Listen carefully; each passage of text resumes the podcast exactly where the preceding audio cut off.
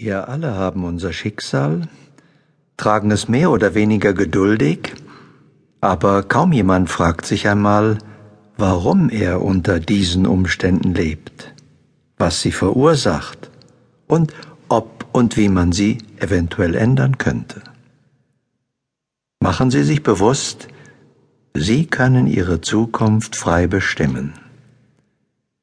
Wie der Bauer, der auch nicht wartet, welcher Same der Wind zufällig auf seinen Acker wehen wird. Er plant seine Ernte, bestimmt, wie viel, wovon, wo und wann wachsen soll. Er pflügt, düngt und sät und bestimmt damit, was geschieht. Und er erntet genau das, was er gesät hat. Vor Jahrtausenden waren wir alle noch Nomaden, Sammler und Jäger. Besitz war noch nicht erfunden. Die Erde gehörte noch sich selbst, die Jagd war mühsam und oft erfolglos, und wenn wir nichts fanden, mussten wir hungern. Es war ein großartiger Schritt für die Menschheit, den Ackerbau zu erfinden. Damit hatte der Mensch die Macht zu bestimmen, dass er in Zukunft keinen Hunger mehr leiden musste. Geistig aber sind wir noch immer Nomaden, Sammler und Jäger. Wir jagen heute nicht mehr Mammuts und Säbelzahntiger, heute jagen wir dem Erfolg nach, und noch immer ist die Jagd mühsam und in vielen Fällen erfolglos. Wir jagen unserer Jugend und Gesundheit hinterher, oder der idealen Partnerschaft und hoffen und bangen, dass es klappt, und allzu oft klappt es eben nicht. Schöpferische Imagination, das ist nichts anderes als geistiger Ackerbau. Ihr Acker ist die Zukunft. Sie gehört Ihnen, und niemand macht sie Ihnen streitig. Sie können Ihre Zukunft gestalten, nach ihren Wünschen.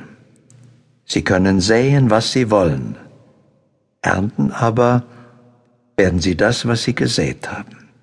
Nicht mehr, nicht weniger und nichts anderes.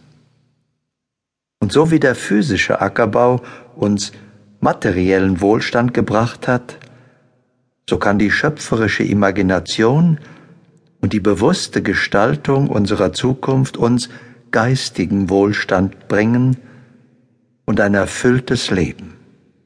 Denn ihre Zukunft gehört ihnen.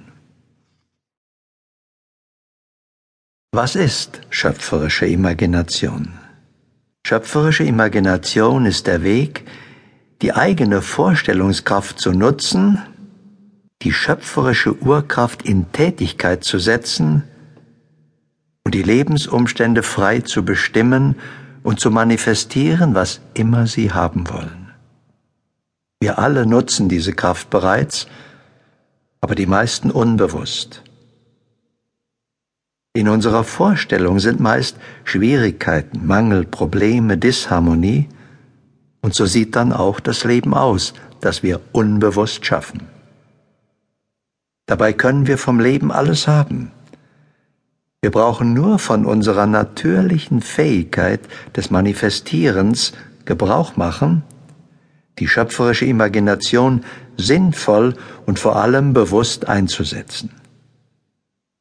Schöpferische Imagination ist das Tor zur Wirklichkeit. Jeder von uns hat einen wichtigen Beitrag in diesem Leben zu leisten und jeder auf seine ganz besondere einmalige Art. Der bewusste Gebrauch der schöpferischen Imagination stimmt sie auf diese wahre Bestimmung ein und lässt in Erscheinung treten, was immer zu ihrem Leben gehört.